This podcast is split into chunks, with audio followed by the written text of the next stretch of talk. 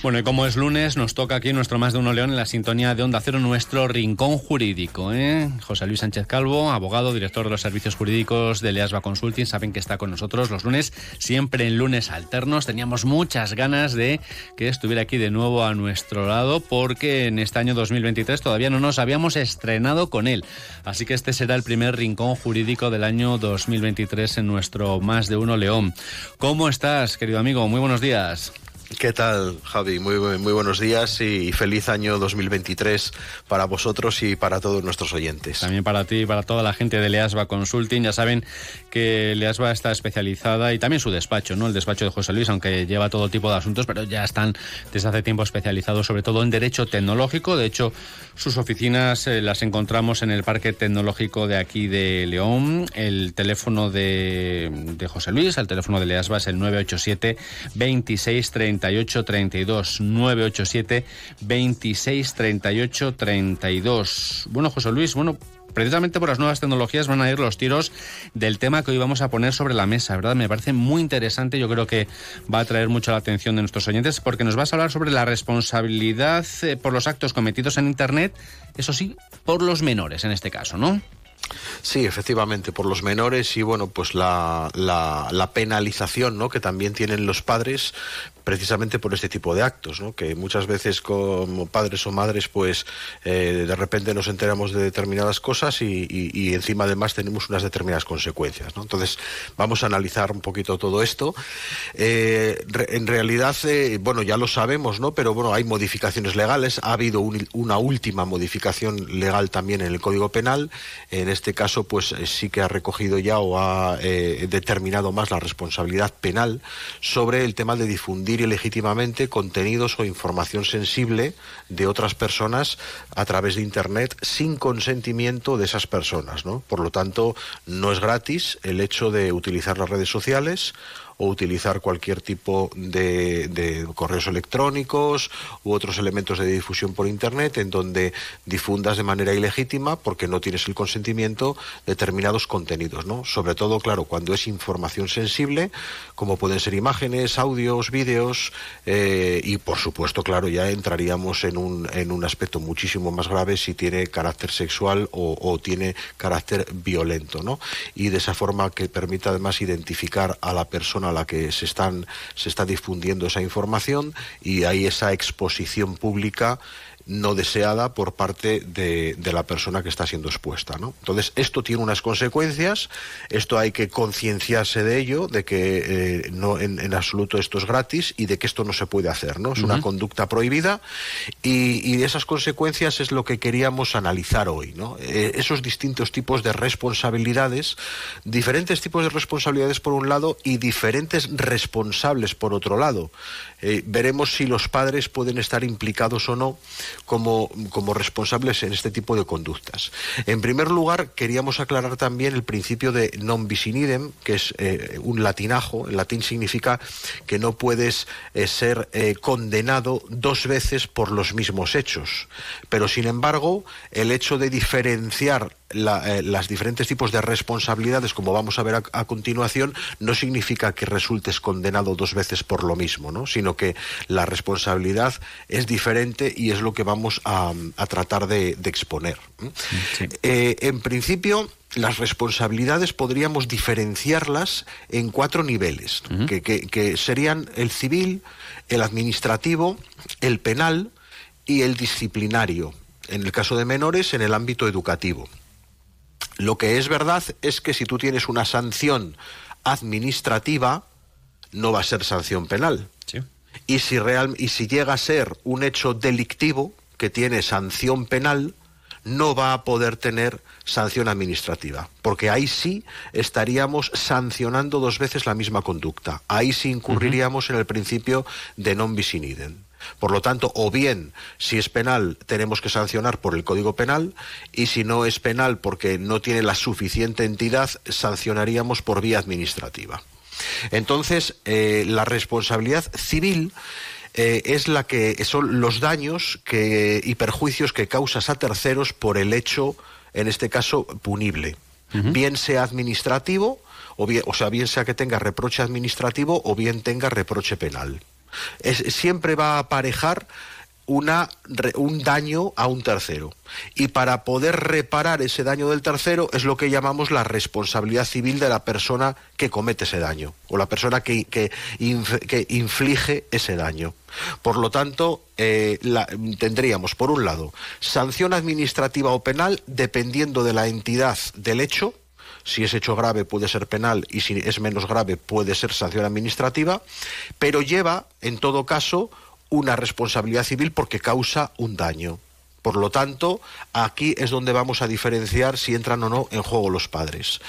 Eh, en las sanciones, en lo que puede ser constitutivo de delitos, eh, los menores de edad que sean mayores de 14 años responden de los delitos tipificados en el Código Penal, que básicamente es acoso, amenazas, descubrimiento y revelación de secretos, que viene identificado con conductas como sexting, ciberacoso o ciberbullying.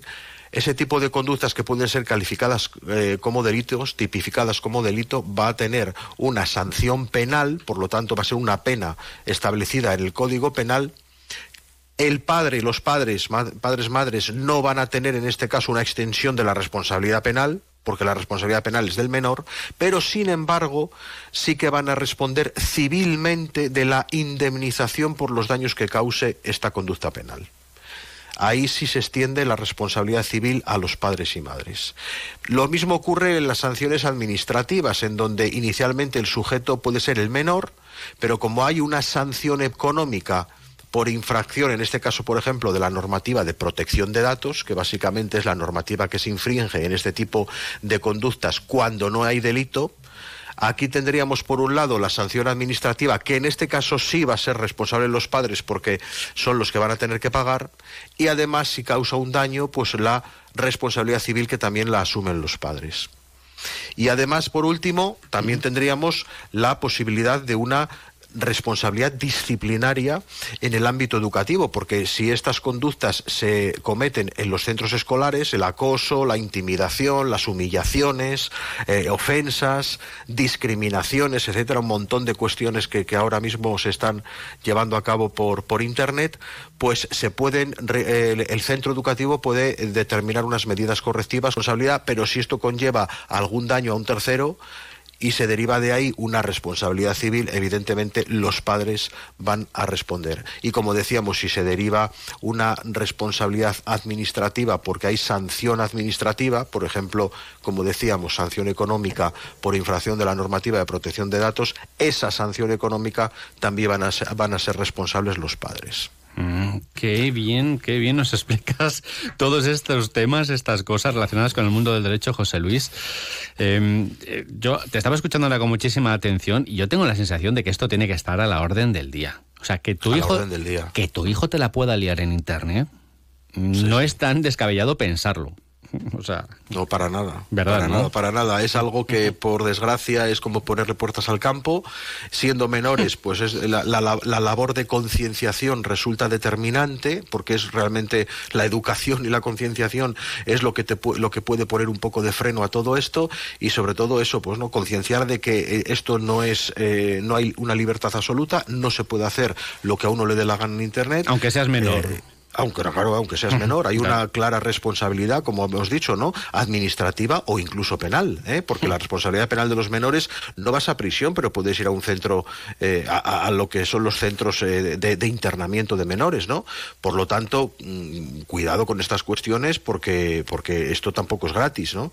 los padres tienen, bueno, pues lo tenemos el, deber de, de, corregir y el deber de tratar de educar y, y concienciar a nuestros hijos e hijas. Eh, pero y, los centros educativos en la misma medida, por supuesto las administraciones públicas, como por ejemplo INCIBE u otros organismos en donde eh, se está también tratando de hacer un esfuerzo en la educación, en el uso de las nuevas tecnologías, pero claro, es muy fácil, ¿no? A golpe de clic eh, difundir o, mofarse o, hacer fotos inmediatas, hacer vídeos, cosa que eso hace bien poco tiempo no estaba al alcance de la mano nuestra y sin embargo ahora es una herramienta de muchísimo poder y que puedes cometer un delito a la vuelta de la esquina casi sin quererlo. ¿No? Por lo tanto, extrememos las precauciones en, todos estos campos. Eh, lo que me ha quedado menos claro es, eh, yo como padre o los padres, ¿qué responsabilidad tienen en, cualquiera de estos ámbitos que has eh, mencionado? Penal, civil, administrativo o incluso disciplinario.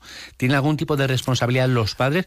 Igual que la pueden tener si su hijo menor comete una gamberrada o yo qué sé. O... Claro, exactamente lo mismo. Como decíamos, es la responsabilidad de pagar, para entender. De pagar. O sea, es la, es la responsabilidad civil o la responsabilidad administrativa que conlleva una sanción económica, que al final es pagar un dinero, pues si el menor no lo tiene, que evidentemente no lo tendrá, pues el que lo tiene que pagar son los padres. ¿Vale?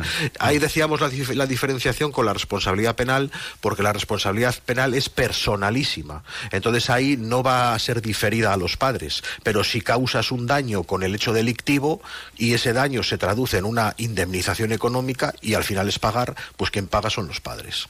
Y otra cosa, hay muchas maneras de cometer un delito en Internet. Eh, tú nos hablas a menudo de esto, incluso eh, determinadas eh, acciones que muchas veces pensamos, no solamente los menores, sino los adultos, que no son delito y estás metiendo la gamba para estar dentro. Por supuesto que sí, como decíamos, ahora hay suma facilidad, es un golpe de clic que es muy sencillo y muchas veces no hay ni conciencia, ¿no? Por eso hablábamos de, de la concienciación, de la formación y, de alertar un poco sobre todas estas cuestiones porque un simple este reenvío. hecho de difundir, un, simple, reenvío, un simple reenvío, un simple reenvío, mm. exacto, un simple reenvío, pero que tú no analizas la, la, la información que va en ese reenvío y debes analizar, por supuesto, con toda tu conciencia lo que tú estás reenviando, ¿no? Porque estás reenviando algunas imágenes y sobre todo si son eh, delicadas, ahí sí podemos estar cometiendo un delito. Nos encanta tenerte aquí cada dos lunes, ¿eh, José Luis, porque nos traes temas muy interesantes, nos los, explicas, como decía yo antes, muy bien. Hoy hemos hablado aquí en este rincón jurídico de la responsabilidad por los actos cometidos en Internet, eh, en este caso, en, el caso de los menores, ¿no? Y hemos hablado con nuestro abogado, con el director de los servicios jurídicos de Leaspa Consulting, José Luis Sánchez Calvo. Su teléfono, ya saben, es el 987 26 38 32. En dos semanitas volvemos contigo. Un abrazo muy fuerte y muchas gracias, José. Gracias, Javi. Un abrazo.